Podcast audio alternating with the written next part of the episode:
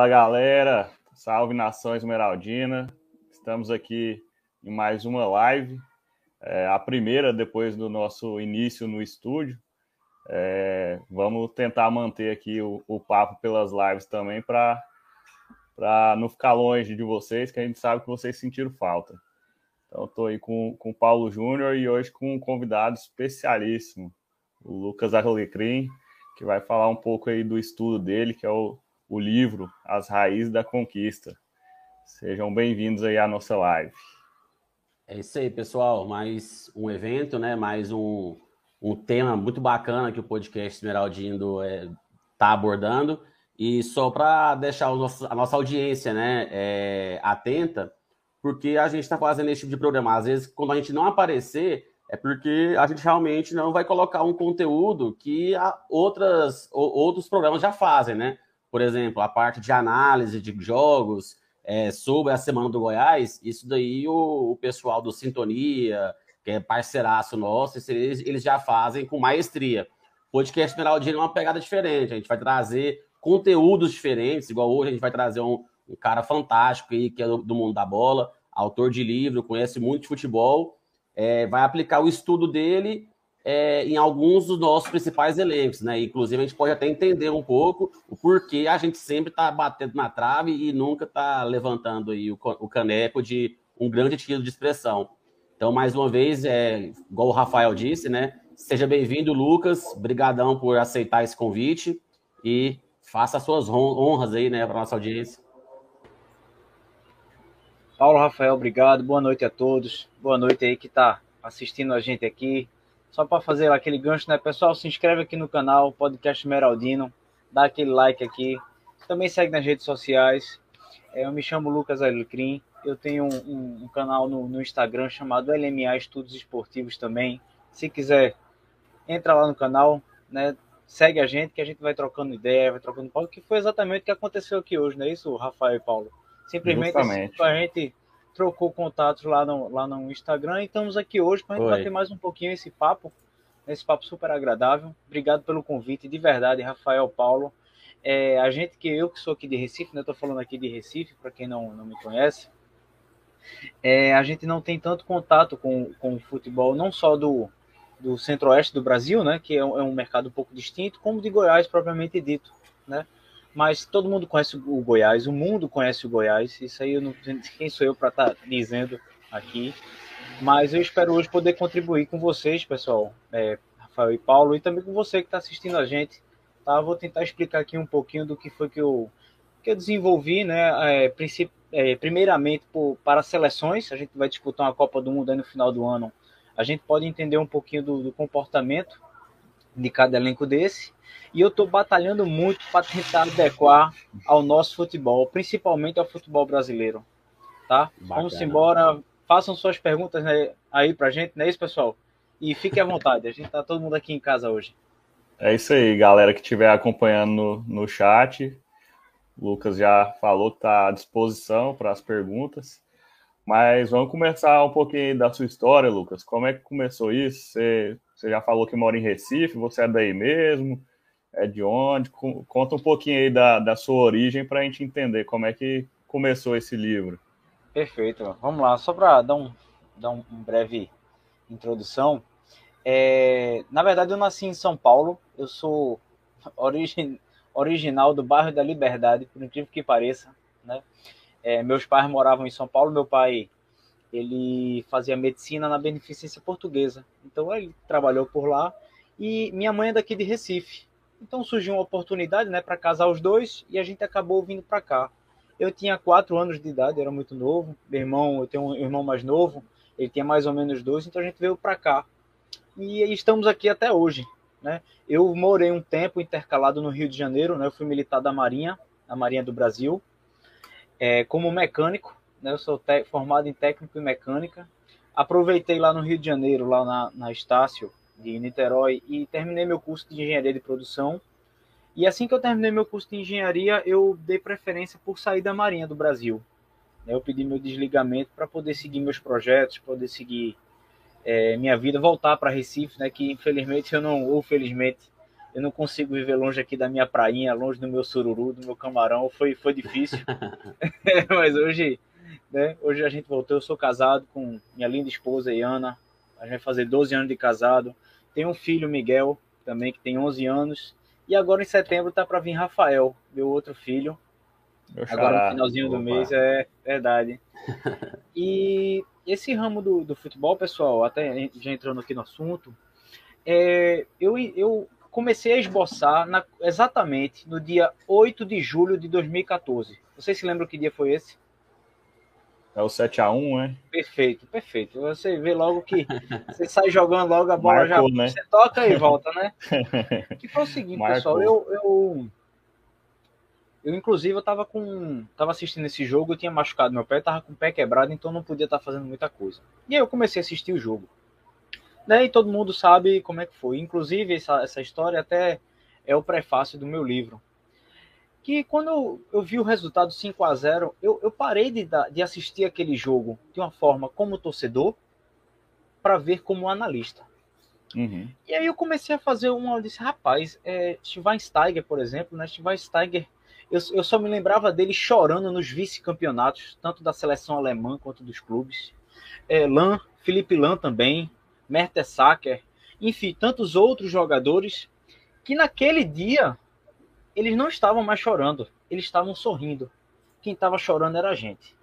Uhum. Então eu parei e fiz, rapaz, eu vou fazer o seguinte, deixa eu ver, eu vou fazer uma comparação. Deixa eu ver quantos atletas de 2014 estiveram na Eurocopa de 2012 e quantos jogadores do Brasil estiveram na Copa América de 2011? Veja, eu comparei a mesma situação. Não foi o mesmo ano, porque a Comebol e a UEFA elas tinham tempos diferentes.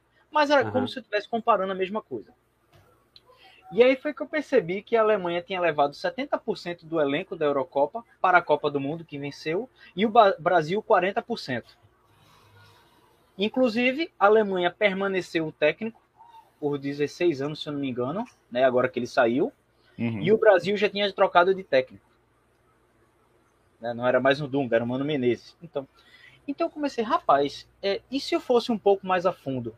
E se eu conseguisse fazer uma linha do tempo para a gente poder fazer essa análise?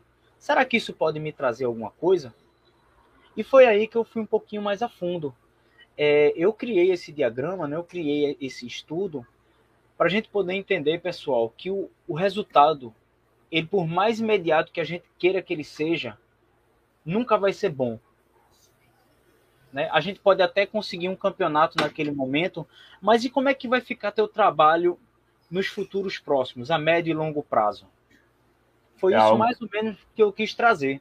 Uhum. Pode falar. É algo, é algo que pode até linkar com a questão dos técnicos, né? principalmente no Brasil é, questão de resultado imediato.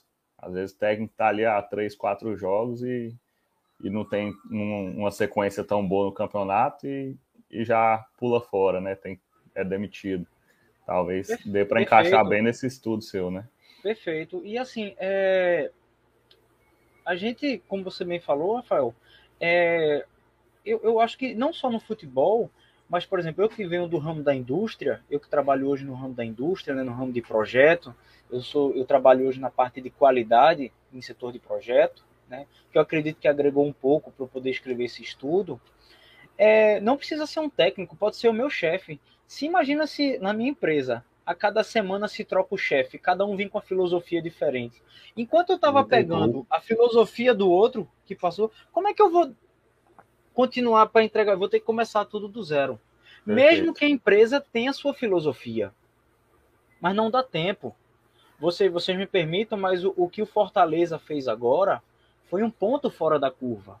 Sim. Em outros momentos, qualquer time brasileiro, se você tivesse na, na, na zona de rebaixamento, você ia ser trocado. É, outro exemplo foi o Curitiba também, né? Ficou muito tempo com o mesmo técnico e trocou agora. Sim, sim.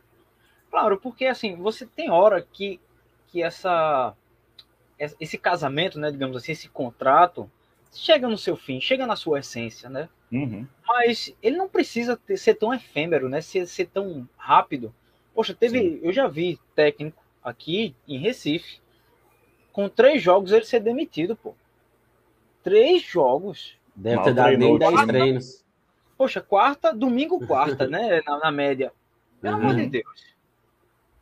Aí Sem você, aí são outros fatores que entram, por exemplo, rescisão contratual, né? O clube vai ter que arcar com tudo aquilo. Enfim, tem gente, tem, tem políticos, eu posso falar isso, tem políticos que não estão nem não estão nem aí para o que vai deixar para o clube, o legado, né? As contas que vai deixar para o clube. Sim. Por isso que eles fazem essas práticas, poxa, dívidas trabalhistas, poxa, quando você puxar aqui, só vai sobrar três, quatro clubes aqui no Brasil. Né? Com certeza. Então, então assim, é, é um pouquinho do que eu trouxe né, no livro, e, no, e só para a gente fechar, que tem aqui no. que está disponível no livro, é, eu fiz um pouquinho da análise das seleções mais importantes que, do futebol mundial, como foi que eles se comportaram em cada momento. Uhum. Né? Por exemplo, eu vou fazer uma pergunta aqui para vocês agora, para o pessoal de casa. Vamos lá. Se vocês fossem técnico da Itália e vocês na Eurocopa vocês fossem eliminados na fase de grupo por um grupo que tinha Suécia, Dinamarca e Bulgária. Na Copa do Mundo seguinte, vocês levariam 60% desse elenco? Provavelmente não, né? né? Foi o que Marcelo Lippe fez na Copa de 2006. Uhum. Né? Então é tudo assim. Eu deixo aí essa reflexão para a gente, pessoal, para a gente poder ver que não só no futebol, mas que na vida da gente, a gente tem que se permitir errar, acertar, perdurar. Se a gente não está conseguindo um objetivo de um determinado jeito, não mude o objetivo. Mude o modo de como você está fazendo. Uhum. são duas coisas Sim, diferentes.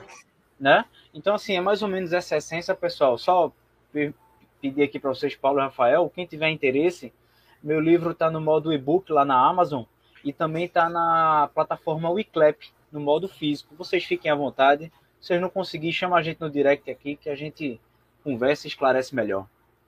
Show de bola. Inclusive, eu Boa. adquiri. Infelizmente, não, não tive o tempo de, de ler ele na íntegra antes da live, mas, mas já tô, tô lendo. Tive a oportunidade de, de ver o, a introdução, a parte introdutória ali, a parte da escola alemã.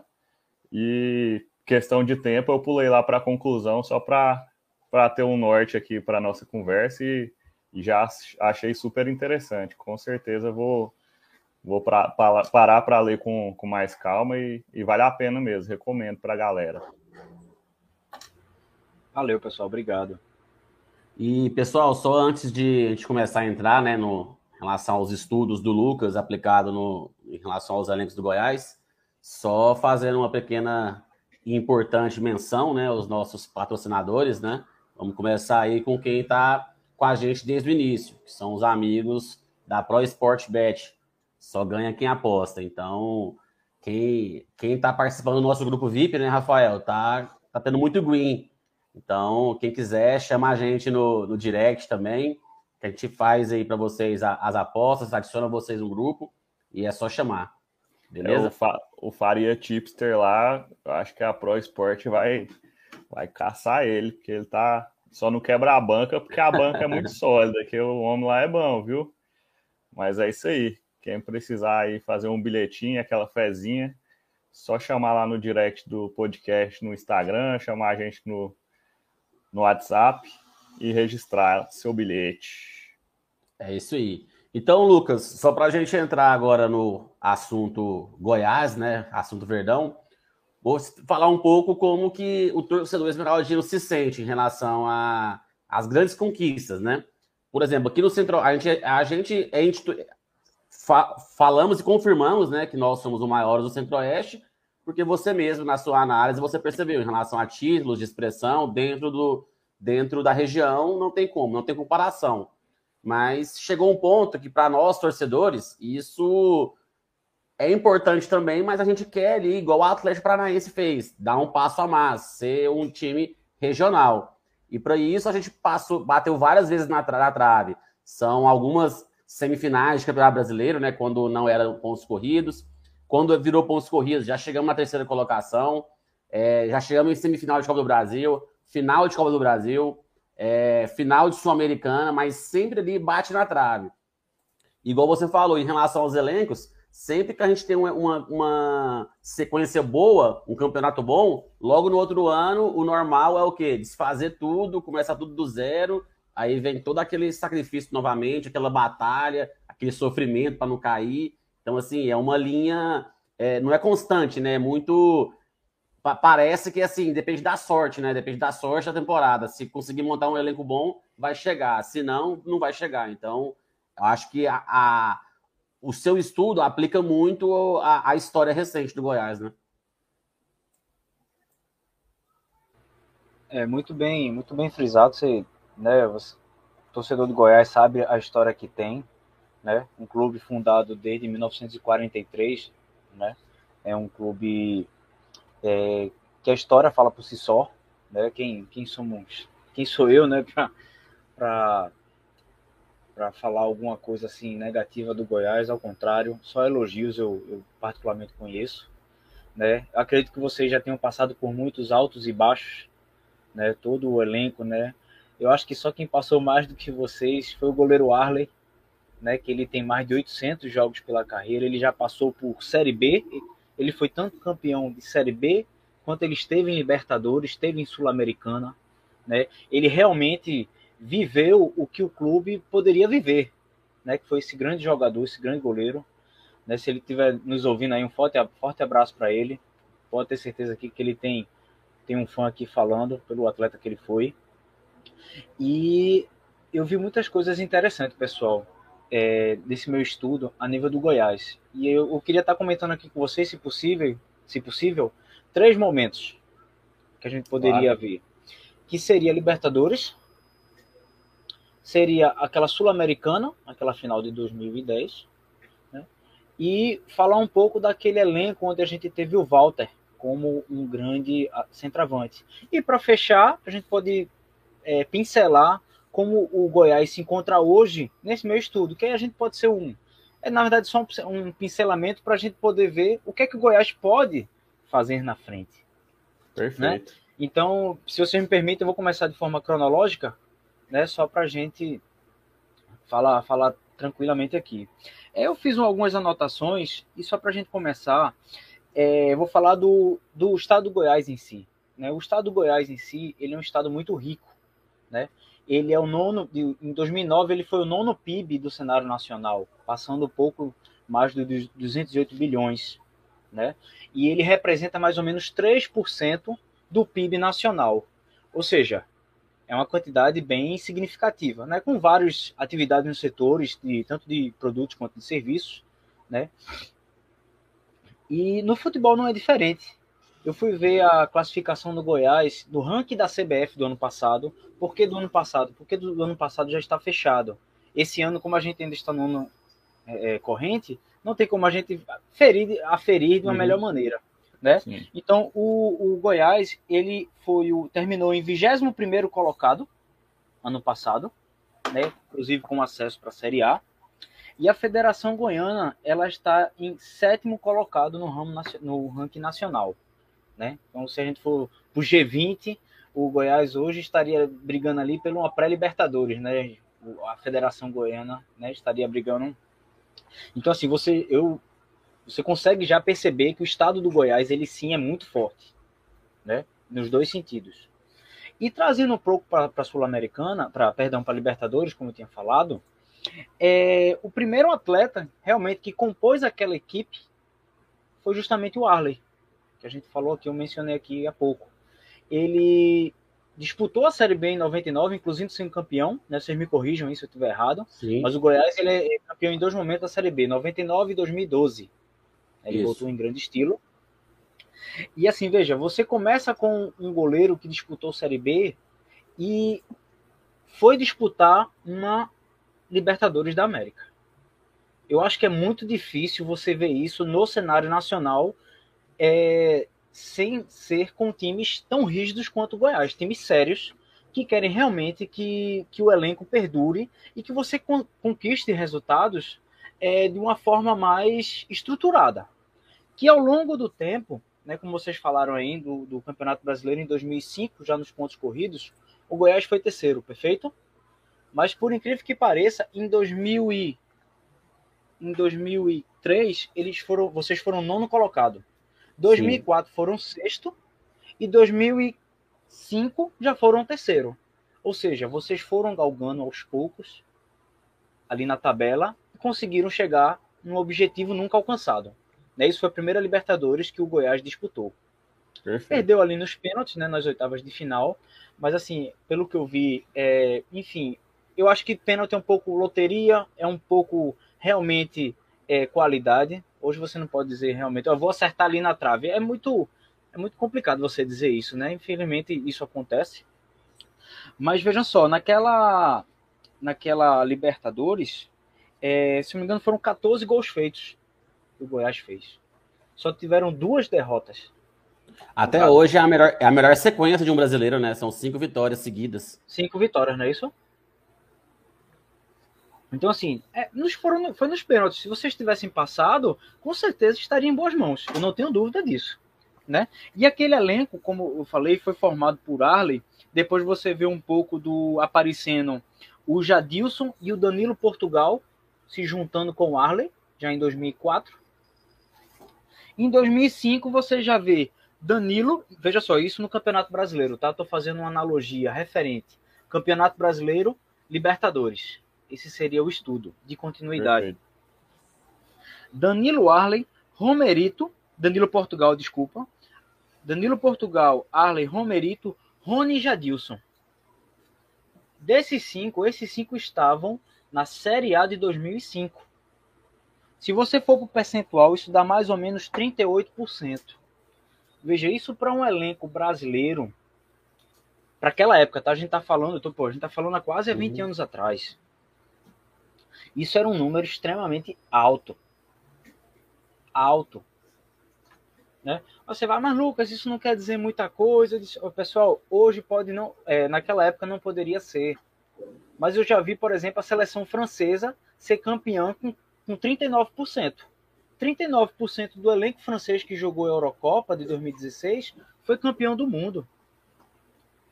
Já com um técnico ali é, já já há um tempo no, no cargo, a filosofia já implantada, será que isso não impactou para que o Goiás chegasse onde chegou? Claro, eu entendo, nas suas proporções, time é diferente de seleção, não, não tenho dúvida, os campeonatos sim, sim. são diferentes. Né? Mas eu estou dizendo que se você perdurar, independente da situação, se você permitir que ele seja maturado esse trabalho, com certeza pode ter grandes frutos. Né? E, pois não, Rafael, pode perguntar. Eu, no, é o que você falou aí no comparativo em relação à, à seleção e, e clube. Não sei qual é a sua visão, mas é, e talvez tenha que aprofundar o estudo mais para poder também ter um, uma conclusão sobre isso. Mas superficialmente, eu penso que tem até um peso maior, porque os atletas do clube jogam mais juntos por mais tempo, né? Então treinam mais, não é como a seleção. Então eu penso que essa continuidade aí pode até ter um peso maior nos clubes do que na seleção. É claro, sem um estudo antes, né? Pensando superficialmente. Perfeito, você, você tocou num ponto muito, muito interessante, Rafael, porque realmente é, a seleção fica um pouco mais, é, vamos dizer assim, distante, né? Justamente por, pela data FIFA serem distantes, né? Por de repente um jogo, cada um joga em um mercado diferente, e de repente eles não puderam estar em determinado jogo ou em determinada competição, né? Uma coisa já no clube, né? Por exemplo, como você fez bem essa, essa analogia, no clube você está um pouco mais perto, né? Você está jogando de quarta a domingo, quarta a domingo de vez em quando joga, joga um regional, joga outro tipo de competição que você ali pelo tempo que tem, você acaba se entrosando mais com seus companheiros, com comissão técnica, né? Isso, isso é, é fato. É, e o que é interessante, o que eu vejo interessante, nesse, nesse, continuando nesse elenco de 2006, é que vocês tiveram três atletas que participaram do Sub-20 do Brasil. Não sei se vocês sabiam disso. Né? Que assim, poxa, eu, eu acho isso muito. Eu acho Sim, isso bem significativo. Né? Com, com, um destaque para, deixa eu ver se eu vou dizer o nome dele corretamente, para o Larry Elton. Não sei se vocês lembram dele. Sim. Que, sim, né? sim. Só num profissional que ele não chegou a estourar, né? Foi um cara que era bem promissor aqui pra gente, só que não chegou a estourar. Infelizmente, né? Não, perfeita, perfeita a sua análise pelo seguinte. É, agora que era a hora do Goiás se perguntar o porquê que ele não deu bem. Porque ele jogou o sub-17 do Goiás, o sub-20 do Goiás e o sub-20 da seleção brasileira. Potencial assim, ele tem, né? Porque ninguém chega à toa na seleção, né? né? E outra, o Goiás tinha filosofia dentro dele. Né? Quando eu falo dentro dele, é que ele já estava tanto tempo ali no clube que realmente ele poderia ter, de repente, ter sido aproveitado melhor né, na, na profissional, ou de repente, se o, o Goiás assim achar, por ter achado melhor, negociar ele com outro mercado, de repente.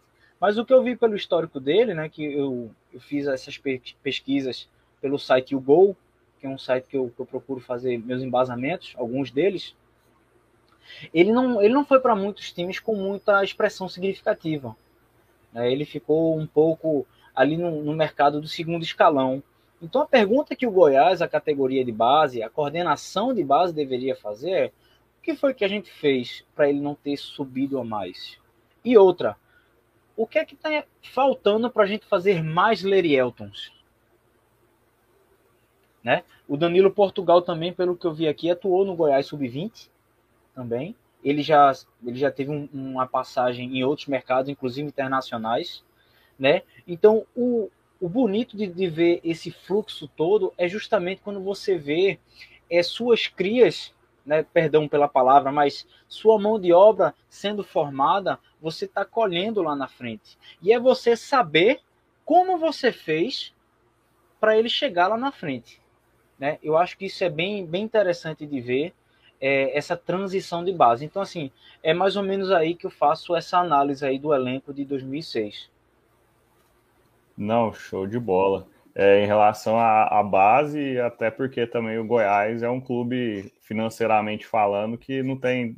É, não disputa tanto recurso com outros clubes da Série A, né? Então é importantíssimo ter uma base sólida e aproveitar essa base, tanto para fazer dinheiro futuramente, quanto para compor o, o, elenco né, nos campeonatos. Então, isso aí realmente é muito importante. Não, perfeito. E só para só completar, isso aí vai trazer não só aqui pro, pro Goiás, mas pro futebol brasileiro em si. Uma reflexão, na verdade, é que eu penso comigo o seguinte: enquanto os clubes brasileiros tratarem a base como uma necessidade e não uma filosofia, a gente vai acabar onde a gente está. Porque muita gente sobe os garotos, às vezes eles não estão prontos, podem até queimar o atleta, porque a gente não tem dinheiro para contratar determinado atleta para o profissional. Então virou uma necessidade. Porque se é filosofia, se acontece isso de uma forma natural, tudo fica mais fácil, tudo fica mais tranquilo. Né? Veja só, não estou falando só para o Goiás, estou falando para todos os times sim, do Brasil. Sim. Não tenho, claro, alguns já e... estão traduzindo né, isso de uma melhor forma. E, e eu acho que essa naturalidade, ela só tem dois clubes hoje no Brasil, que é o Santos e no Fluminense. Eu acho que são essa naturalidade em relação à base, eu acho que só esses dois clubes conquistaram. Aí Palmeiras e Flamengo, porque tem dinheiro, né? Então essa naturalidade ela fica mais fácil, né? Porque eles têm dinheiro para contratar e aquela, aquele atleta da base ele consegue ali é, entrar no momento certo. Mas é igual o Rafael falou, o Goiás, historicamente, ele é conhecido como um grande formador. Então, se você for olhar nas grandes campanhas, sempre tem um destaque. Ou alguém que o Goiás revelou, ou então alguém que o Goiás, ou então alguém que o Goiás descobriu. Porque na, na história, se você pode estar no seu estudo, eu tenho certeza que você viu isso, o Goiás ele é muito bom para captar esses jogadores que estão em mercados emergentes. Igual o Araújo Josué veio do interior do, do Pernambuco. É, você vê o Michael, foi descoberto pelo, no Goianésio. O Bruno Henrique estava jogando estava jogando em 2013, ele jogava a segunda divisão no Campeonato Goiano. Então, assim, o cara já é campeão da Libertadores hoje.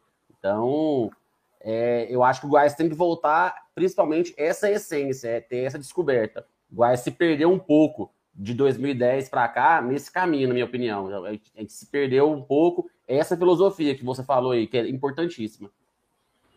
É, não, perfeito. É. Opa, não, Paulo, pode completar. E, e recém, é o que puxei aí. é, recente a gente viu muito isso, né? De, de queimar a base, justamente porque a gente estava dependendo praticamente só dela. Então, é, jogava ali o, a, os cria na fogueira, né? Para o time depender dele, ao invés de, de ter um time ali que sabe jogar para ele entrar no meio e tentar demonstrar o, o potencial dele.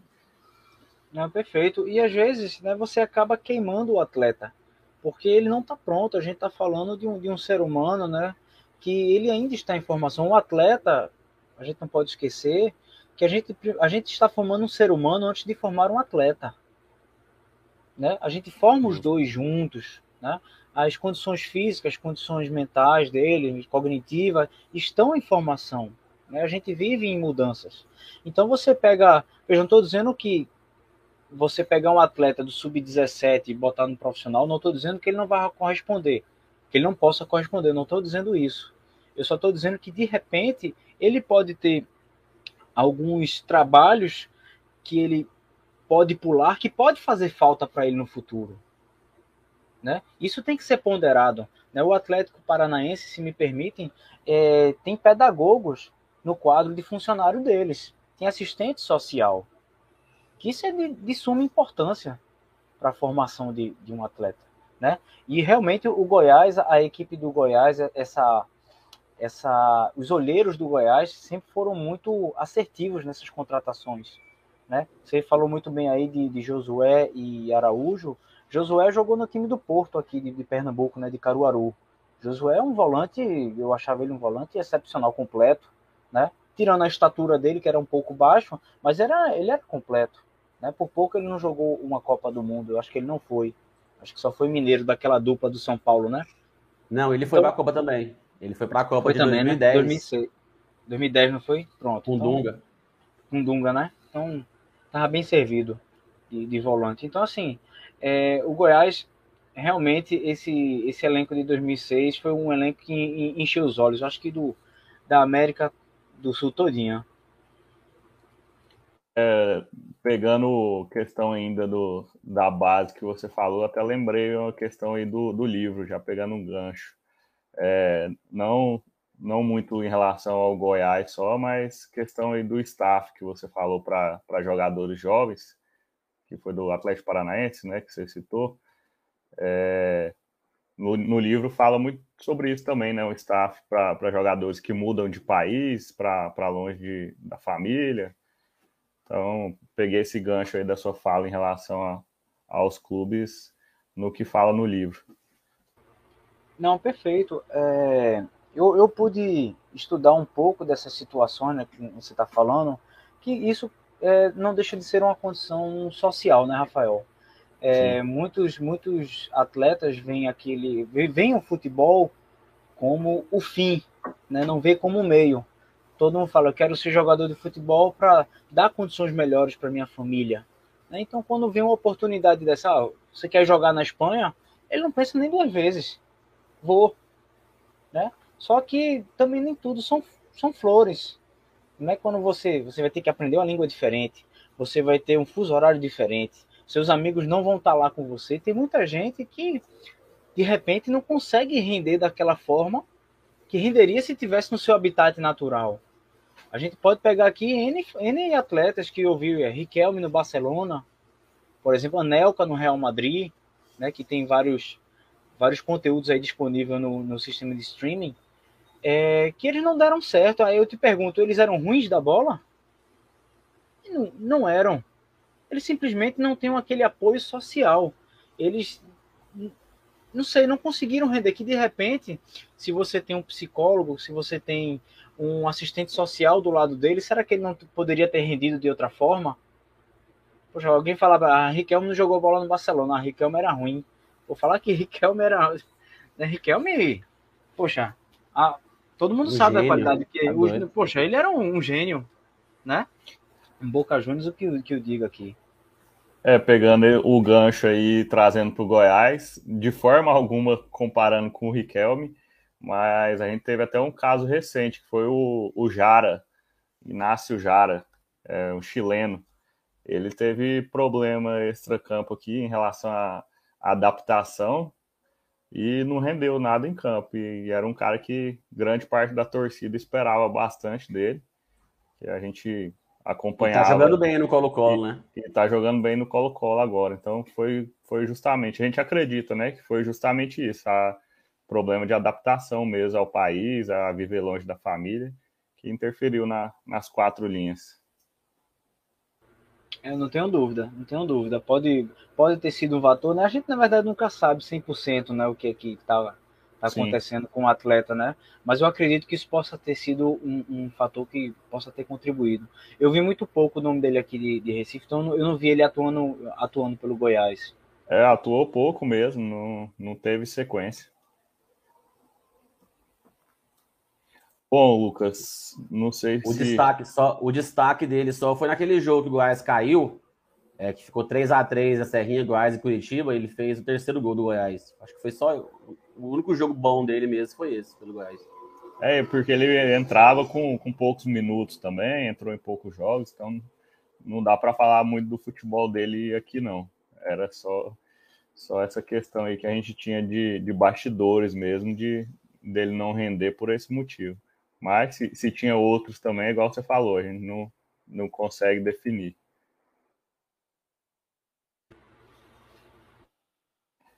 É, eu não sei se vocês têm algum, algum assunto aí para completar, mas eu pensei em a gente voltar um pouquinho aí do, do que fala o livro para você explicar mais um pouco o que, que, é, o que são os conceitos ali.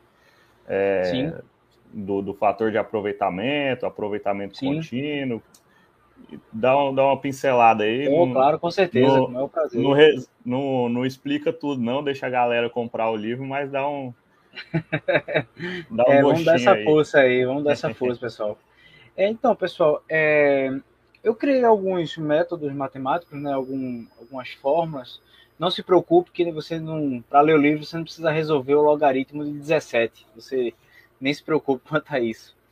Na verdade, é, se aproxima muito de uma estatística descritiva, né, o estudo. Né, eu não trago todos aqueles conceitos que a gente fazia questão de não assistir na aula de matemática, meda, é, moda, é, média, mediana, é, desvio padrão, eu não, não, trago muito disso, mas eu trago um pouco mais é,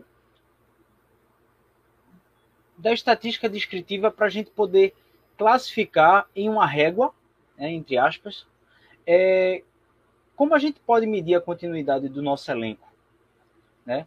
É, eu, eu, trago é, o aproveitamento real, perdão, o aproveitamento contínuo, né, que eu chamei de AC no livro, que é justamente quantos atletas vão disputar, por exemplo, a Copa do Mundo de 2022 que estiveram presentes na Copa América de 2021, por exemplo. Né? O Brasil hoje se enquadra no nível 3, que é mais ou menos com 65%. Né? E consegui classificar ele no nível 3. Por quê? Porque ele está entre 50 e 75. E aí lá no livro você vai poder ver essa régua direitinho, ver como ele está classificado e como foi o aproveitamento de cada campeão mundial. Você pode dar uma olhada lá, você pode tentar entender como é que cada um funcionou. Mas se eu disser a vocês que a maioria está no nível 3, eu acho que pelo papo que a gente já teve aqui, vocês podem imaginar o porquê. Uhum. Né? Então é isso que eu, que eu trago no livro, pessoal. É uma leitura, tá uma leitura bastante acessível para todo mundo, tá? É, você vai ver lá elencos como a seleção espanhola de 2012 e 2010, como que eles se comportaram, seleção francesa, seleção brasileira e o fator inédito de terem chegado no nível 3, né? Inclusive com o mesmo com o mesmo técnico, né? porque eu não sei se vocês sabem, mas de 1990 para cá, Tite está sendo o primeiro técnico que está dando sequência em duas Copas do Mundo consecutivas. A gente não, não teve isso. O mais próximo que a gente teve, que eu já falei em outros momentos, foi Zagallo quando saiu de auxiliar técnico em 94 para ser técnico em 98. Né? Então isso foi o mais próximo. Agora a gente está repetindo o, tec, o técnico, né? Então assim, não veja só, não estou defendendo, pessoal, só estou trazendo um pouquinho do meu do meu estudo. Né? O, o seu e... estudo é de 90 para cá, né? Isso, é perfeito. Isso. É, foi algumas questões políticas que eu, que eu quis trazer, né? Porque foi a partir de 90 que você tem a queda do, do muro de Berlim, tem a abertura, a abertura econômica no mundo, enfim, tem alguns fatores que eu achei interessante a gente trazer para cá, uhum. né? E é mais ou menos isso, pessoal. Vocês vão gostar assim da, da leitura e vocês vão entender um pouquinho o que a gente está trazendo aqui quando a gente falou do Goiás, né? Em 2006, que em 2010 não foi muito diferente. Na verdade, o percentual, pessoal, foi um pouco abaixo, porque naquela final de 2010, eu fazendo comparação da Sul-Americana, de 2009 para 2010, você só teve três atletas em comum, que foi o próprio Arley, né? Falar Arley aqui vai ser pleonasmo, né? Onde a gente falar aqui, ele vai, vai estar presente. E não sei se foi... você sabe, a hum. torcida esmeraldina tem uma parte aí que não, não gosta dele, não. Mas não muito pelo que ele fez em campo, mas depois. Mas né? O Arley é diretor, né? Não o Arley é jogador. Isso, diretor. Então, sim, assim, sim. tem uma parte da torcida que acaba manchando a história dele no, no futebol por alguns fatos aí. É, mas, assim, é, pelo menos para mim, acho que o Paulo também é indiscutível. A história dele como atleta é, tem que ser considerado o, o maior atleta sim. do Goiás hoje né, como falou o Paulo, né, a gente tem que, tem que dividir, né? O, o Arley dúvida. atleta, o Arley é, gestor, né? O Arley já, já na parte administrativa da coisa, né? É, sim, voltando para aquele elenco, só para não perder o fio da meada, foi o Arley, o Hernando, deixa eu confirmar aqui, e o Felipe. Uhum. Esses três atletas estiveram em 2009 e se repetiram em 2010 num percentual, né, que é, pegando todo o elenco disponível em 2010, foi mais ou menos foram foi 15% de aproveitamento contínuo, né, desse AC que eu tanto falo aqui. Uhum. Que eu vejo sim, pessoal, é, eu acho ainda baixo, né, para assim, para quando você quer realmente perdurar um trabalho. Só para vocês terem noção, só para a gente fazer esse adentro, para não ficar aqui falando 15, 20%, eu parecendo que eu estou no debate da presidência, né? né? Fazendo. É, eu fui agora, eu fui convidado para apresentar esse teorema lá na Universidade de Viçosa, aí perto de vocês, em Minas Gerais, mais perto de vocês do que de mim. Sim. E com o professor Israel Teodo, né, da, da NUPEF. E eu fui levar um trabalho comparativo e eu levei os, os três melhores clubes, mais bem posicionados e mais visados no cenário nacional, que é o Flamengo, o Palmeiras e o Atlético Mineiro. Tá? Assim, veja, quando eu, eu digo mais visados, foi o, o que começaram com o ano mais bem posicionados, né? Ali no, na, na, mídia. Até questão financeira, né? De, de elenco é o que sim, sim, tinha não, mais potencial. Você pegar no papel hoje, né? É um time, são os times melhores do mundo, né? Entre, entre aspas. Né? É, o Atlético Mineiro, de 2020 para 2021, veja, eu analisando a primeira rodada de cada campeonato, de 2021 e 2020, eles foram de 15% para 61%. Diferença. Eles se permitiram tentar mais uma vez. Ah, não é porque em 2020 a gente não conquistou, vamos tirar todo mundo.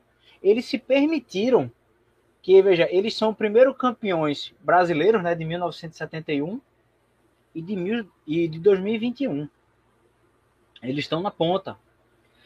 E eles se permitiram que esse trabalho fosse continuado e fosse é, deixado ver mais um pouco do que foi treinado. Ah, mas ele tem o Hulk. Ah, mas ele. Veja, e esse meu estudo também interfere na questão jurídica do clube. Poxa, como, como o, o Paulo falou aí agora, os olheiros do Goiás, você tem que ter não só mais aquele olheiro, né, aquele olheiro intrínseco, eu acho que ele é bom, mas você tem uma equipe de scout, você tem uma equipe de analista de desempenho que podem lhe dar argumentos para você fazer uma contratação mais assertiva. Veja, vocês estão percebendo que uma equipe multidisciplinar trabalhando para que a gente acerte na contratação? Por que, que eu vou contratar só uma pessoa para passar seis meses aqui com a gente? Por que, que eu não posso fazer um contrato com ele de três anos? E deixando que o nutricionista dê um apoio melhor, um fisiologista dê um apoio melhor, não só para ele, mas como para a equipe e para as categorias de base, será que isso não é uma ferramenta que está na hora do futebol brasileiro enxergar como um investimento, não como um gasto? Então essa, essa é mais ou menos a minha reflexão, sabe, pessoal, que eu trago um pouco para ver se o Goiás, de repente, se tem alguém nos ouvindo aí hoje, se eles podem pegar um pouquinho aqui do que foi conversado aqui hoje. Amém. E assim, é, igual o Paulo falou aí, de 2010 para cá, a gente teve muita coisa ruim, e mais um algo que eu vi até para pessoal que não gosta do Arley vai até me cornetar agora, mas algo que a gente não via e que viu agora. Muitas apostas que o Goiás trouxe que estão dando certo, que inclusive são muitos deles são os, é, os nomes do time agora, como o Diego, por exemplo. Foi uma aposta que deu certo, e aí o Goiás fez, fez o correto, que foi renovar o contrato, tanto dele quanto do Vinícius, que, que veio até do próprio Náutico, né? É, e outros. Sinto muita atletas... falta dele, viu? Sinto muita falta dele, é uma pena vocês. Um abraço para Vinícius, né? Eu, eu até pude ver, desculpa te interromper. Tranquilo, fica à vontade. Rafael, mas é o seguinte, é, eu, eu acompanhei com vocês alguma live de vocês que vocês falaram da entrega que o Vinícius fez aos 40 minutos do segundo tempo em um determinado jogo, não vou lembrar agora qual é. Uhum. Eu ouvi a live, eu vi um pouquinho a live de vocês para a gente estar tá conversando aqui hoje. Foi, até para puxar uma sardinha aí, foi na live do Sintonia Esmeraldina, os parceiros sim, nossos que eu estava participando. Poxa, show de bola. E assim, é, veja só, não tô, eu não tô, não quero bajular ninguém não, sabe? Mas o uhum. Vinícius quando jogou aqui ano passado, é, eu acompanhei muito o Náutico ano passado, né, para aquele time que foi destaque no, no, Brasil todo, né, a gente ficou até a 14 rodada sem perder. Uhum. O Vinícius atuava da mesma forma, se entregando, se jogava na bola, defendia, ia para cima. Então, assim, eu percebi que ele foi bem acolhido aí no Goiás para poder fazer a mesma coisa. Sim. Aí você vê né, o nível de seriedade que é o profissional. Né? É, diferente de alguns outros atletas, né, que a gente não consegue ver a mesma ética. Mas só para fechar teu gancho, eu vi o Vinícius, é, vi da mesma forma que vocês viram aí, eu vi aqui, com certeza em outros clubes eu acredito que ele tenha agido da mesma forma. Desculpa aí, Rafael, ter, ter ele cortado, pode concluir o. Hum, não, fica à vontade aí. O bom é a gente ter essa interação mesmo. É, é resenha.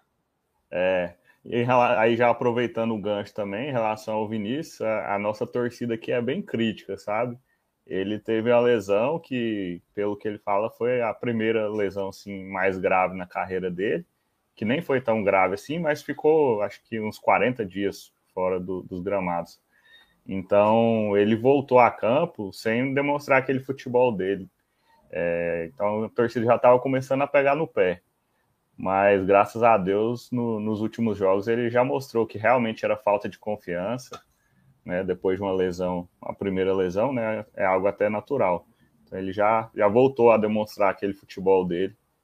E, e aí voltando o que eu estava falando é é o que a gente esperava há muito tempo, que é ter a continuidade, que é exatamente o que faz o seu estudo. Então, o Goiás já tratou de renovar com os atletas que, que têm algum destaque, que, podem servir tanto para o elenco no ano que vem, ou algum caso de, de fazer um dinheiro, né?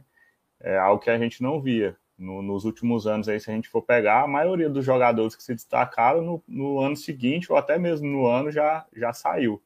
Então, saiu de graça. Que, isso. Então, algo que. Ponto positivo aí para a diretoria. Além de garimpar bons atletas, já garantiu a renovação de contrato antecipada deles.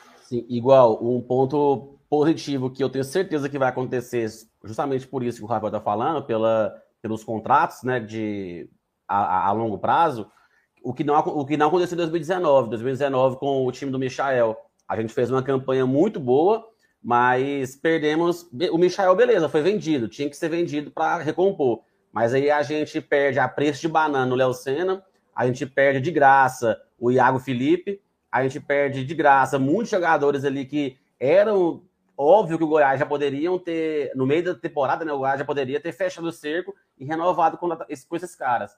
Agora, para esse ano, não. O Marquinhos Gabriel, que chegou agora, O normal seria o Goiás fechar com ele até o final do ano só, mas não, já fez o contrato até o final do ano que vem. Então a gente já tem um camisa 10 pro ano que vem. O Vinícius, se eu não me engano, o contrato dele é de quatro anos. Então, assim, o Vinícius vai, vai construir uma história no Goiás, tenho certeza disso. Vai ser, se Deus quiser, vai ser um dos grandes ídolos aí do Goiás. É, aí tem o Dieguinho, que chegou para ser ponta, né? Aí se redescobriu, se é, transformou totalmente, na minha opinião, é o melhor jogador do Goiás hoje, é o volante, é um, é um tá pelo menos no top 5 aí do, do, do, Brasil, de segundo volante.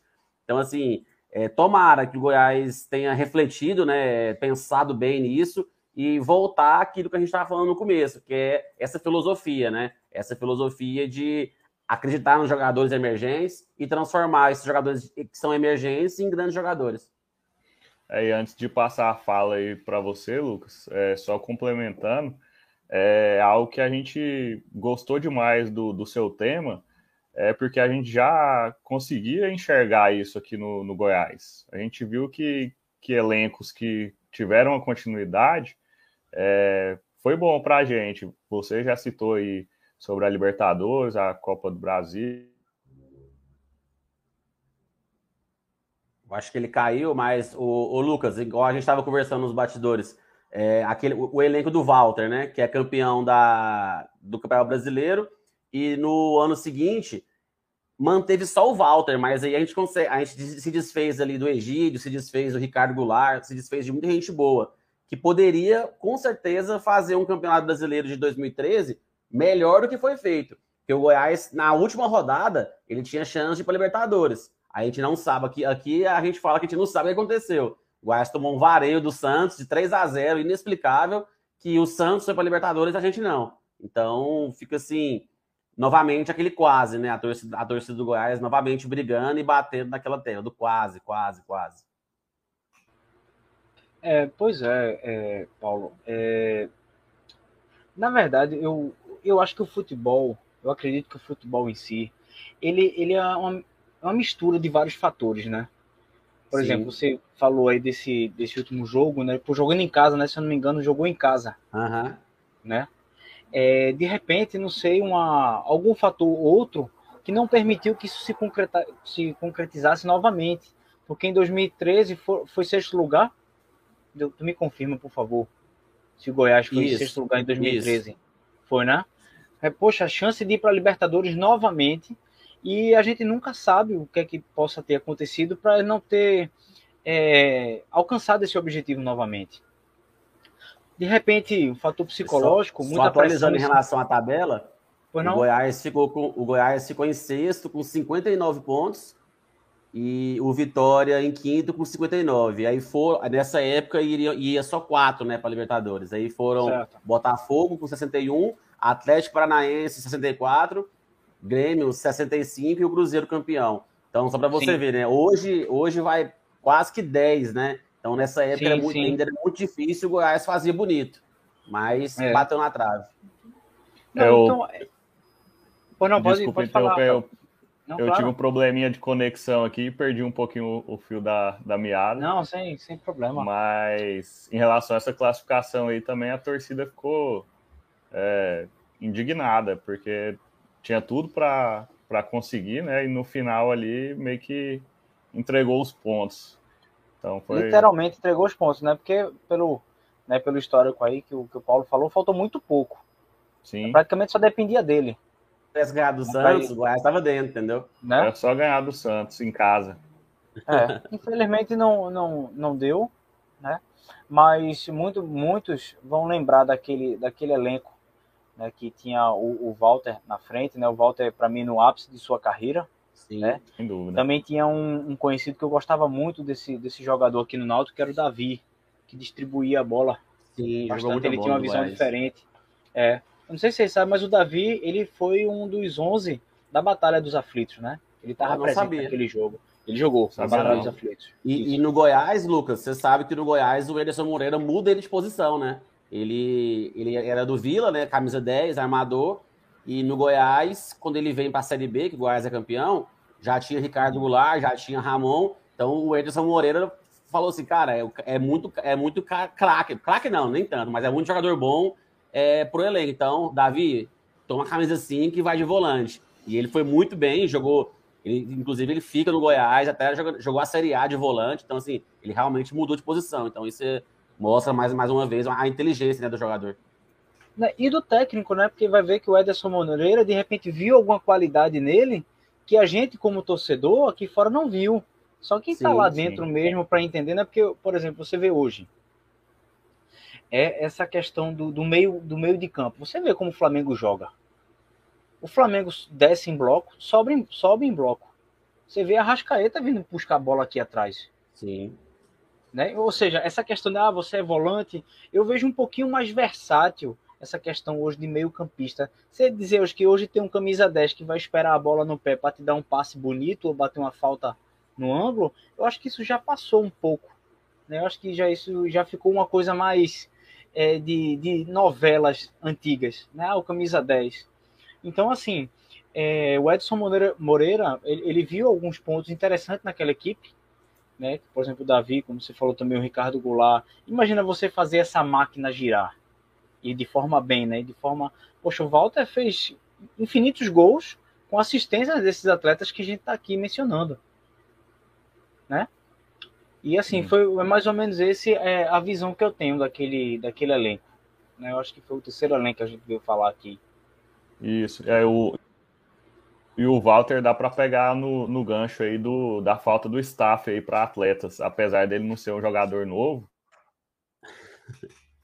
É um cara que teve muito problema extra-campo também, que eu particularmente falo que se não fosse o psicológico dele, ele, ele era seleção, porque ele mesmo acima do peso, na época, inclusive, é, ele era bem não, acima não tinha da jogador né, com a técnica que ele tinha.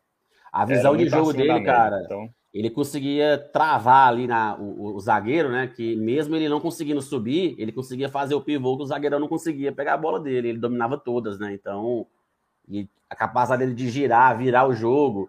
É... Não era, era um gordinho rápido, não era, não era um cara lento isso. também, então tinha isso também. Ele era, completo, falou, era um né? jogador, tinha... era um jogador que tinha tudo, na minha opinião. Se ele olha assim pro espelho e fala, ó, oh, não vou sair do Goiás naquele ano de 2013, se ele não, beleza, ele foi bem no Fluminense, depois foi bem no Atlético Paranaense, mas eu acho que aquele time ali, ó, se ele não sai do Goiás, eu acho que hoje ele seria o grande ídolo do Goiás, não seria o Arley, na minha opinião é o Arley, né, como jogador, seria o Walter se ele tivesse ficado. E ele perdeu uma ótima oportunidade, né, de ter feito uma carreira melhor, né, cara? Porque você vê um, um potencial igual ele jogar a Série D, tá jogando agora no Goiânia, Série B do Goianão, saca? Então, assim, é, para quem gosta de futebol e viu 2009, 2010, 2011, 12, ele jogando muita bola na Série A, fica um pouco aí triste, né, em ver ele jogando bola praticamente para não sei, eu não sei a, a, condição financeira dele, né, mas parecendo que tá jogando bola mais ali para ter o que comer em casa, né, parece. Não sei. É, eu posso estar falando merda, mas a impressão que passa é, é essa.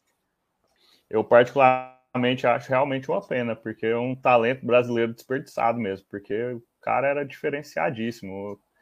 Ele era o jogador completo, né? Tinha visão de jogo, qualidade de passe. Ele dava uns lançamentos também que parecia que colocava a bola lá com a mão. O chute, chute forte da, de fora da área. É, igual o Paulo falou, ele era pesado, mas não era um cara lento. Ele conseguia ganhar na corrida, então realmente ele foi um, uma pena é, mesmo, ele não, não ter essa cabeça tive, de. Eu tive de a chance de ver ele hoje, ele, perdão, esse ano, eu não sei se vocês sabem, mas ele estava no Santa Cruz. Sim, sim. Aqui no começo do ano, né? Então eu tive a chance e a oportunidade de ver alguns jogos dele pelo, pelo Santa. E assim, você você vê que mesmo que a idade chegue, mesmo que o peso aumente ou, ou, ou diminua, né? No caso dele, infelizmente, está é, tá aumentando. É, você vê a qualidade dele. Sim, você é, vê que ele tem ainda, você vê, né? e ele só precisava de alguns momentos aqui de dois toques. Na inteligência uhum. dele, para já antevendo a jogada, já onde é que eu posso estar para receber a bola, e entender que o meu corpo já não chega, então eu vou ter que ficar por aqui. Então Sim. daqui mesmo eu vou ter que me virar, né? Uhum. Você já vê um pouco da inteligência dele, mas por fim, de repente faltou, não sei, algum tipo de aconselhamento, né? Para ele, para ele chegar um pouco ah, mais com certeza, isso aí. Né? Algum apoio aí, de repente, enfim. Sem dúvida. E em relação a, a, aquele, aquele time né, de 2012, é, que a gente está falando, igual eu, o Rafael, foi naquele momento que você caiu, a gente estava falando, eu e o Lucas estava debatendo, né? Se aquele time uhum. de 2012 ele tivesse tido continuidade, né? Porque na verdade ficou, ficou ali só os dois zagueiros, o Arlen e o, e o Walter, né?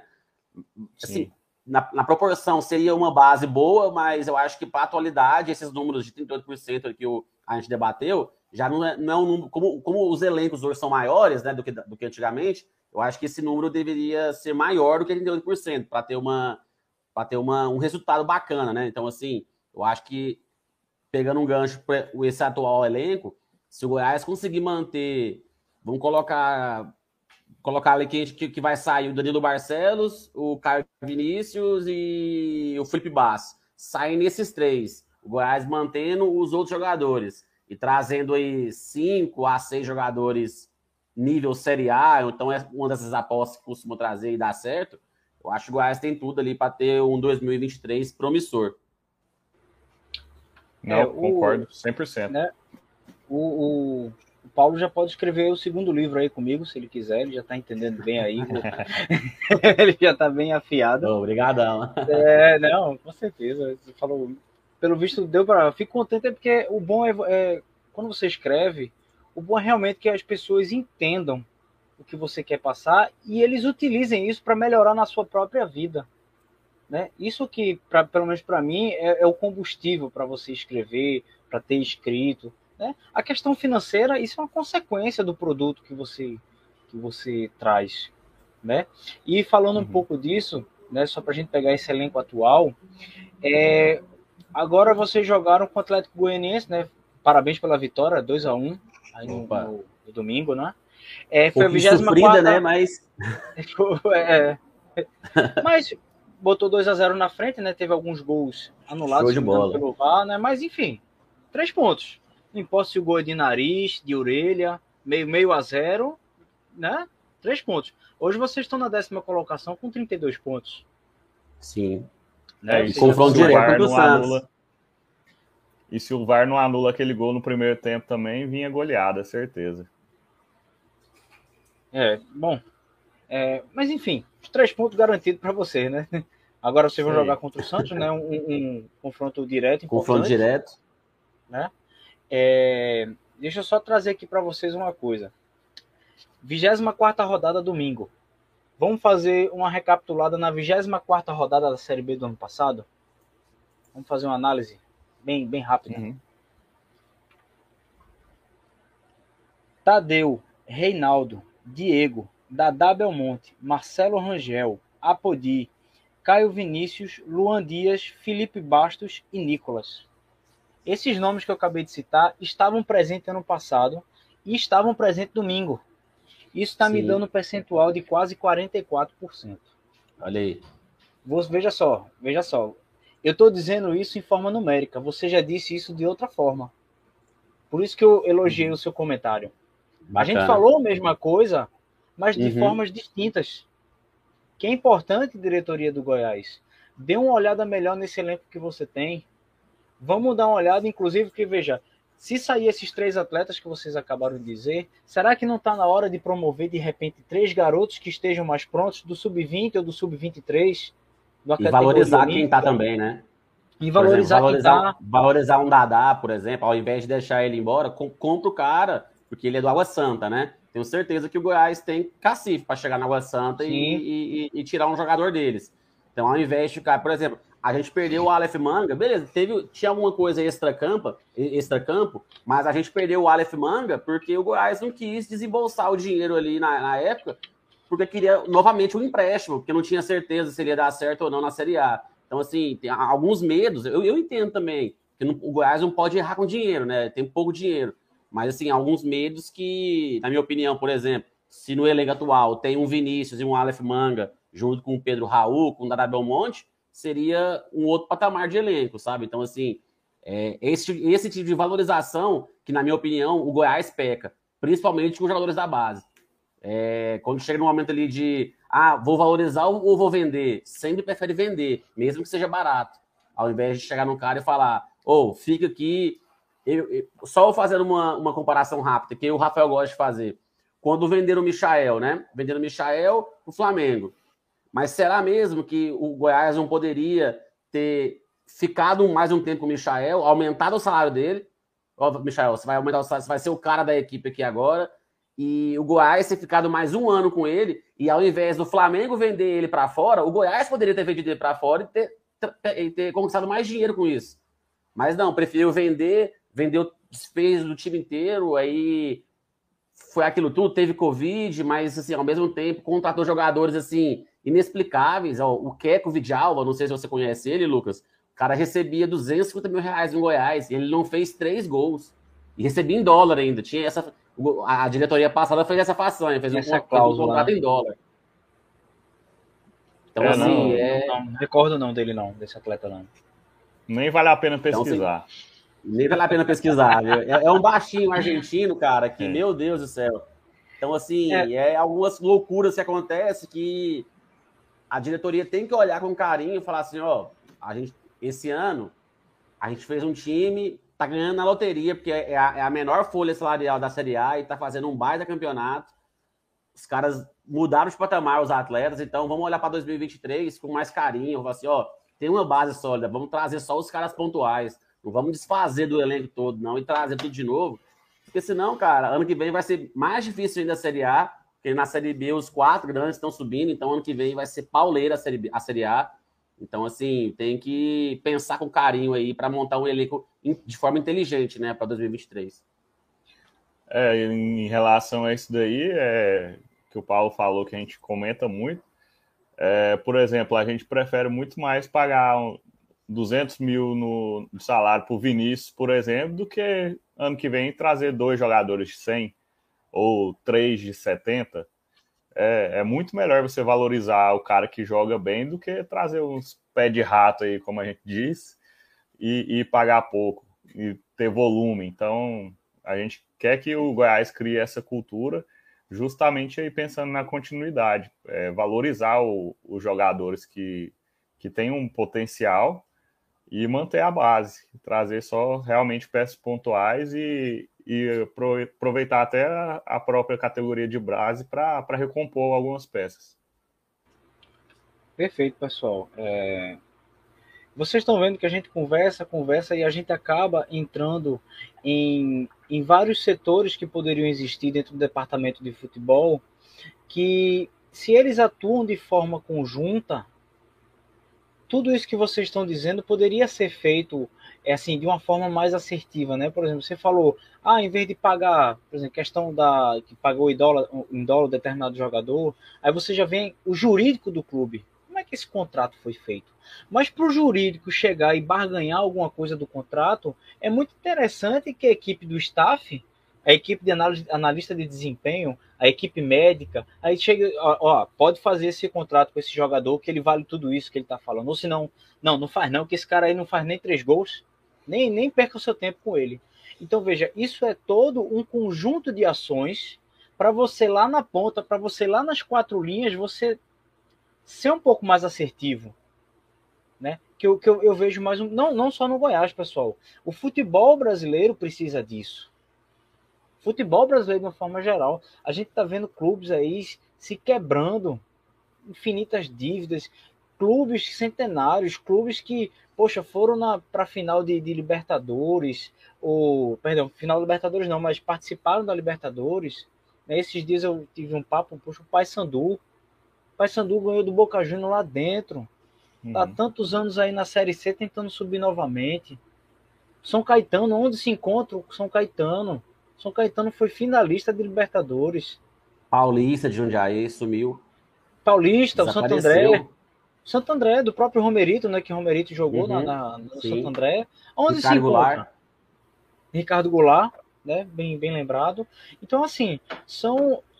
A gente, pessoal, a gente precisa, o futebol brasileiro precisa de deixar, precisa deixar de ser amador. Precisa. Isso é para ontem. Essa é a verdade. De ser amador.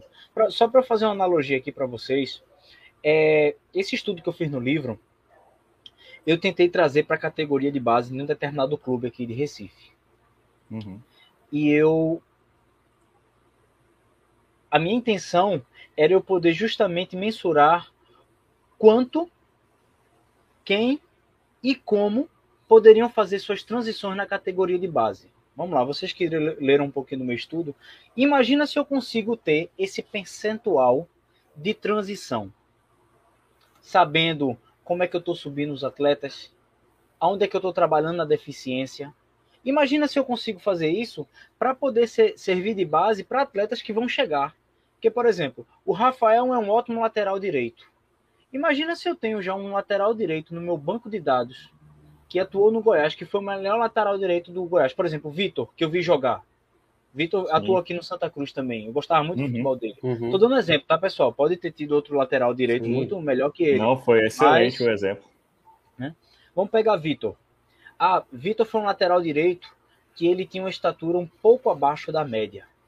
Só que Rafael tem essa estatura. Então, vamos trabalhar o que a gente trabalhou em Vitor. Vamos trabalhar em Rafael para ver se ele consegue não ter essas deficiências com a filosofia do Goiás para ele galgando aqui dentro. E se eu vender ele lá na frente, eu vou vender ele forma, totalmente completo. Ou seja, eu posso tirar um pouco mais do, do recurso financeiro disso. Perfeito. Eu tentei levar isso aqui gratuitamente para um clube daqui. Eles me recusaram quatro vezes. Nossa. Assim, é, parece, é algo que vale parece muito, né? comédia. Né? Parece eu posso estar tá falando, pode parecer uma piada. Mas por que, que eu expliquei? É eles me negaram né? quatro vezes. Não, eles me negaram quatro vezes porque os quatro coordenadores da base foram demitidos em uma semana. Nossa. E eu estava cansado de explicar tudo de novo. Eu já com a base de dados formadas aqui, entrando em súmula por súmula aqui na federação, pra, eu estava analisando o campeonato pernambucano para ver hum, quem foi que subiu de divisão, ou perdão, de, de, de categoria. categoria. Eu vi, eu sei quem é. O Santa Cruz não. São... Perdão, acabei dizendo o nome do fugiu. Mas vocês não viram, não. Vocês vão cortar essa parte. Vai virar o corte. É, então. você, é, vocês vão cortar essa parte. Então, assim, eu sei quem é. O clube não.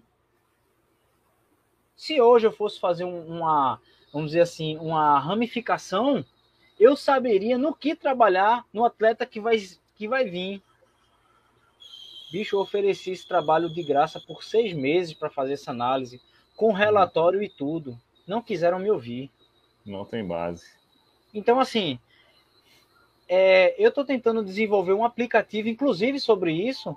Eu não estou indo mais à frente porque eu não estou vendo gente que vá consumir desse produto. Então, por que, que eu vou estar tá me despendendo do meu tempo e do meu recurso claro. para estar tá ofertando uma coisa que ninguém vai querer?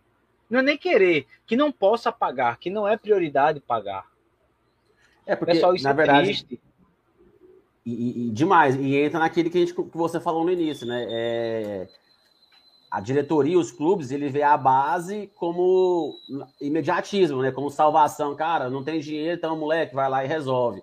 Mas não sabe a história daquele cara, não sabe de onde ele veio, igual você falou, não sabe é, quais são as deficiências dele, o que ele destacava na base, o que ele não destacava. Então, assim, é, é literalmente, eu acho que é profissionalizar o futebol brasileiro para ele mudar o patamar, para ele não tomar mais 7 a 1 em várias frentes, é profissionalizar mesmo.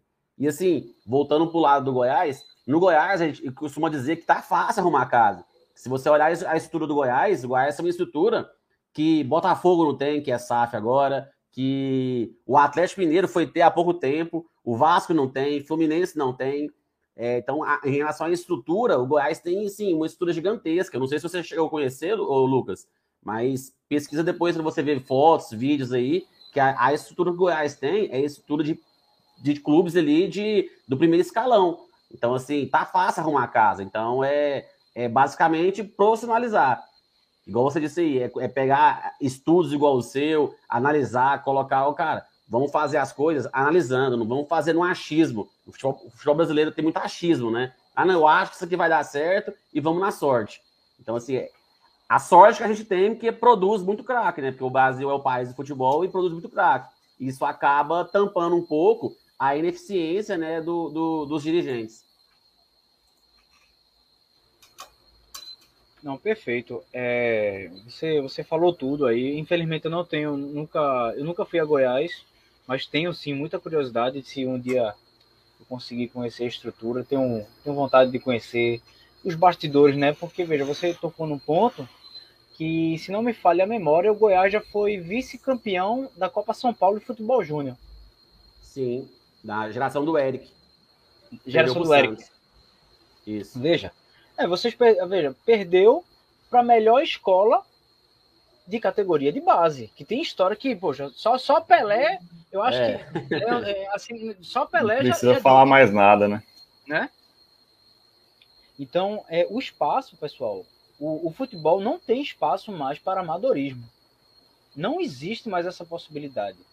Né? Como o Rafael falou aí, ele, ele até leu no, no, no meu capítulo do Brasil, eu falo um pouco sobre isso.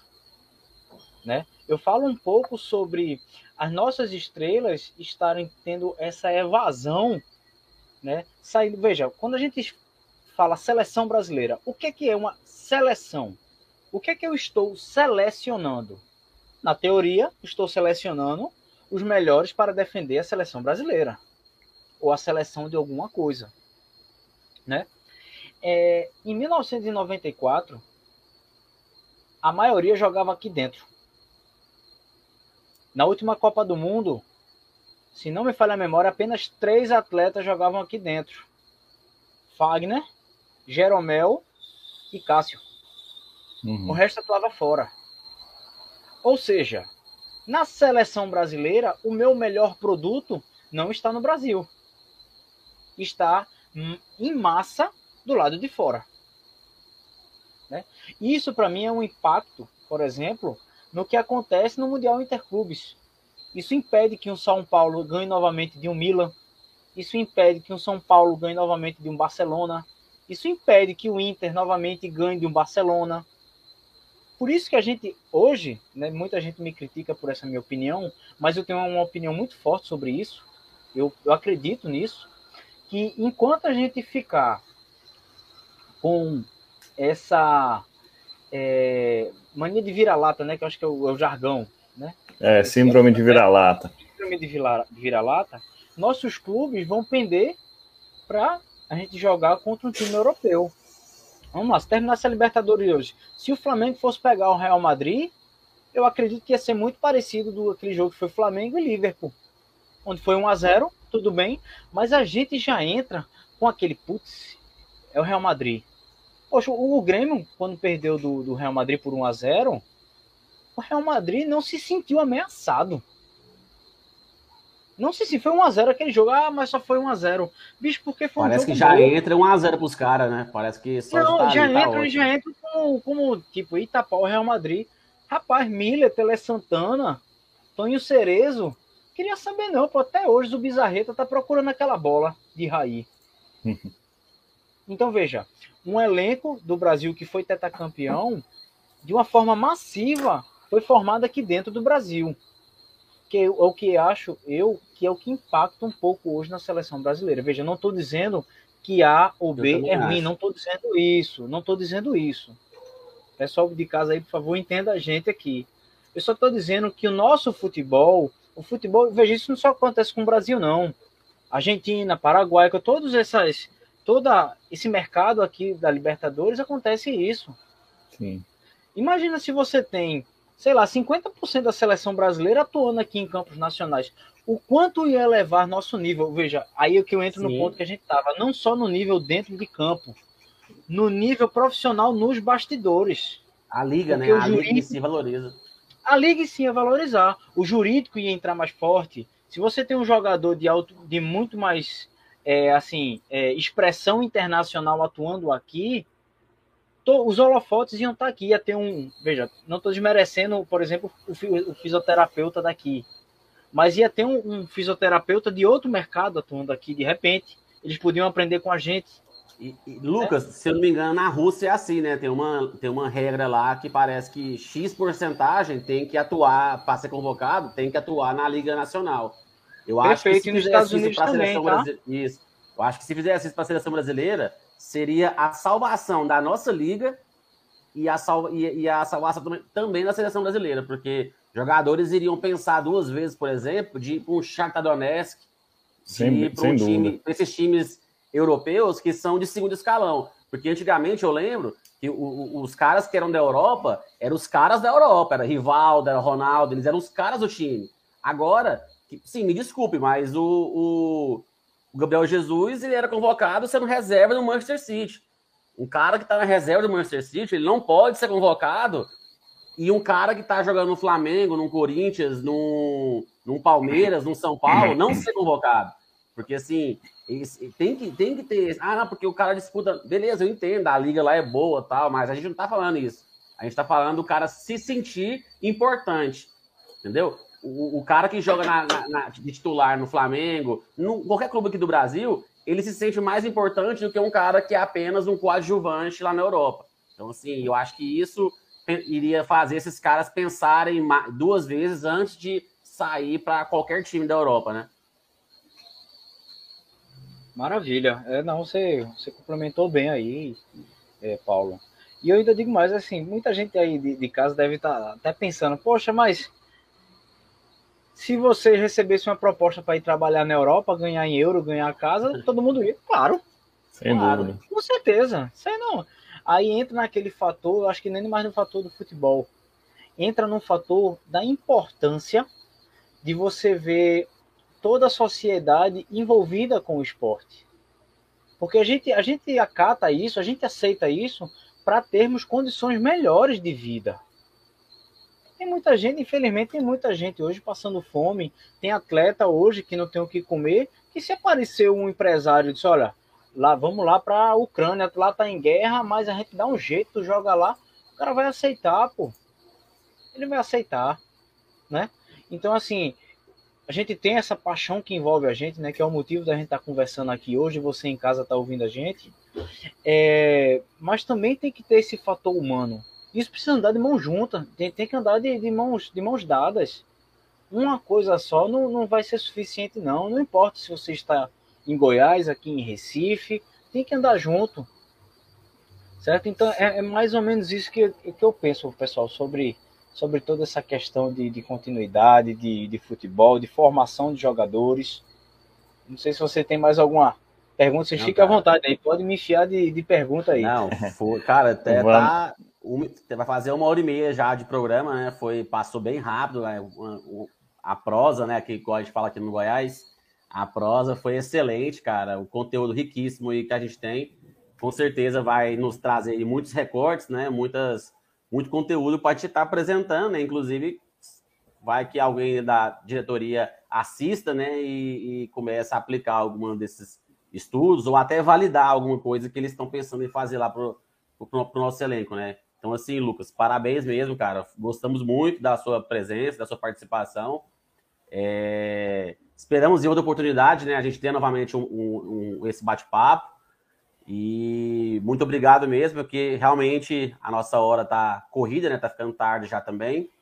Mas pro pessoal, quem quiser alguma uma pergunta para ele, pode mandar para a gente no privado. A gente tem troca uma ideia com ele, conversa. Ele manda um vídeo aí explicativo para a gente. E é isso aí, pessoal. Se, se o Rafael ou você, Lucas, quiser fazer mais alguma, falar mais alguma coisa, estão abertos aí. É, o, o papo tá tão bom, né? Infelizmente a gente não consegue ficar aqui o dia todo, a noite toda, mas eu queria só, antes de, de partir para pro, os finalmente, é, só passar, dar uma passada rápida aqui nos comentários, que a gente conversou tanto aqui, ficou envolvido, que acabou não dando moral para a galera. Só dar uma passadinha rápida aqui para gente, a gente finalizar. É o W20 falou que estava na espera. Camila, minha digníssima, está aí também na, na audiência. A Silvana mandou boa noite. O Alexandre Nicolau, parceirão nosso. O Roberto Alecrim, obrigado aí por participar. E vai desculpando aí, pessoal, pelo, pela correria aí. Na próxima a gente dá uma atenção para os comentários, mas é porque realmente o, o papo rendeu bastante. Então eu vou deixar aí o, o Lucas é, fazer as considerações finais e, e já agradecer demais é, por você ter aceitado o nosso convite e falar que as portas aqui do podcast estão abertas para você. E, inclusive, se tiver a oportunidade de, de vir aqui a Goiânia, será muito bem recebido. A gente apresenta lá o, a estrutura do Goiás, a gente fala com, com a galera lá para poder fazer essa visita. E será muito bem-vindo aqui, tanto na, na live do podcast quanto em Goiânia. Então, para finalizar, além das suas considerações, só só quero que você fale um pouquinho aí, já que ano de Copa do Mundo, baseado no seu estudo, o que, que você acha da chance aí do, do Brasil esse ano? Obrigadão. Valeu, pessoal. Vamos lá, vamos, vamos deixar essa peteca aí da Copa cair, não. Eu falo, depois eu dou um tchau aí pro pessoal. Obrigado por ter, vir, ter acompanhado a gente aqui. Obrigado, Rafael e, e Paulo, pelo convite. Mas vamos lá, eu vejo esse ano, eu acredito que ou Argentina ou Brasil leva. Isso eu eu estou bem convicto em falar, é, justamente pelo, pelo trabalho que eles têm feito.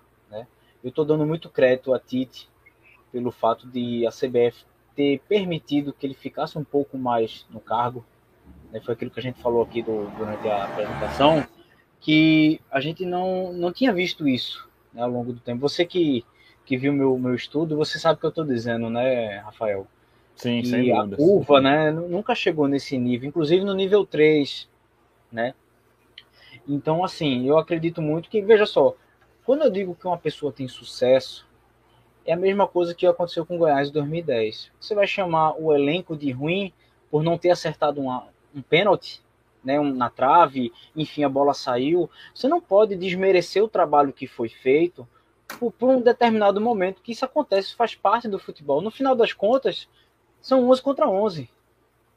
Pelo, pelo mais trabalho que você tenha feito nos bastidores, são 11 contra 11. Né? Então acredito sim que o trabalho do, tanto do, da, do Brasil quanto da Argentina são trabalhos é, é, promissores. Né? Agora você fala, Lucas, tem que escolher um, Brasil e Argentina. Eu vou fechar os olhos e vou dizer Argentina. Não sei porquê, mas eu, eu ficaria com isso. Mas é, enfim, eu acredito que esses dois é, vão ter uma expressão melhorzinha no Mundial. Não que os europeus não tenham. Eu estou vendo muitos europeus ainda em formações de trabalho. Por exemplo, a Alemanha vai agora com o técnico para a primeira Copa do Mundo dele, né, o Hans-Dieter Flick. Flick, né, desculpe meu alemão, mas é, eu, a Alemanha ainda sim está em formação. Eu vejo a Alemanha com uma formação. A Espanha eu vejo um pouquinho de um trabalho mais consolidado. Né? A França agora está passando por momentos internos ali com, com, alguns jogadores, né? com o caso do, do Pogba. E, enfim, eu vejo ainda as sul-americanas um pouco à frente das europeias no quesito continuidade e trabalho perdurado. Tô, mas é o que eu estou dizendo a vocês, no final de tudo, vai ser 11 contra 11. A gente vai ver aí quem, quem realmente vai, vai levar. Se vocês quiserem marcar para a gente falar sobre Copa do Mundo em outro momento, poxa, Opa, a gente marca aí, a gente conversa, vamos falar só do Brasil, a gente fala, enfim, tô, tô bem aberto aí para a gente fazer outro programa. Queria agradecer a vocês pelo, pelo papo, pelo espaço, né? Agradecer a você de casa aí, agradecer meu pai e minha mãe aí que, que tiveram aí presente, sempre tiveram presente comigo, hoje não seria Bacana. diferente, né? Show. E, poxa, pessoal, obrigado mesmo e vamos embora. Estou disponível aí Tenha todo mundo uma boa noite aí. Vamos ter esse descanso merecido. Final de semana chegando. E vamos ver o jogo do São Paulo, né, pessoal? Não sei se vocês estão entendendo. Vamos ver o jogo do São é, Paulo. É, tem, tem que dar é, São Paulo. Tem que dar São Paulo. É o jogo do São Paulo. Justo. né? Tá bom, Mas é pessoal? É Forte abraço e obrigado aí novamente. Então Valeu, é isso aí, pessoal. Obrigadão. Novamente, Lucas, brigadão. Rafael, meu brother, mais uma vez, parabéns aí pela condução do, do da, da live. Tamo junto. Tamo junto. Valeu, galera. Valeu, galera. Falou.